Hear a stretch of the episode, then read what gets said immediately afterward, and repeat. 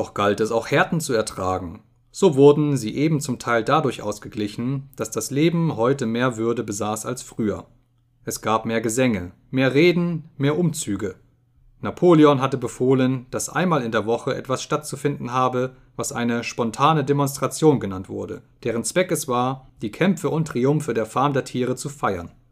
Zu einer bestimmten Stunde hatten die Tiere ihre Arbeit zu verlassen und in militärischer Formation, an der Spitze die Schweine, dann die Pferde, dann die Kühe, dann die Schafe und schließlich das Geflügel rund um das Gebiet der Farm zu marschieren. Die Hunde strichen links und rechts vom Zuge umher, und allen voran zog Napoleons schwarzer Hahn. Boxer und Clover trugen miteinander ein grünes Banner mit dem Huf und dem Horn und der Inschrift Lang lebe Kamerad Napoleon.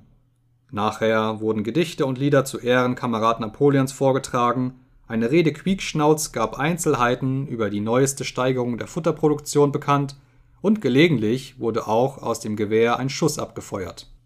Die Schafe waren die begeistertsten Mitläufer bei den spontanen Demonstrationen, und wenn jemand sich darüber beschwerte, wie dies manchmal geschah, sobald weder Schweine noch Hunde zugegen waren, dass man die Zeit vergeude und bloß in der Kälte herumstehen müsse, da brachten die Schafe ihn bestimmt mit einem schrecklichen Geblök vier Beiner gut, zwei Beiner schlecht zum Schweigen. Doch alles in allem machten den Tieren diese Feiern Spaß.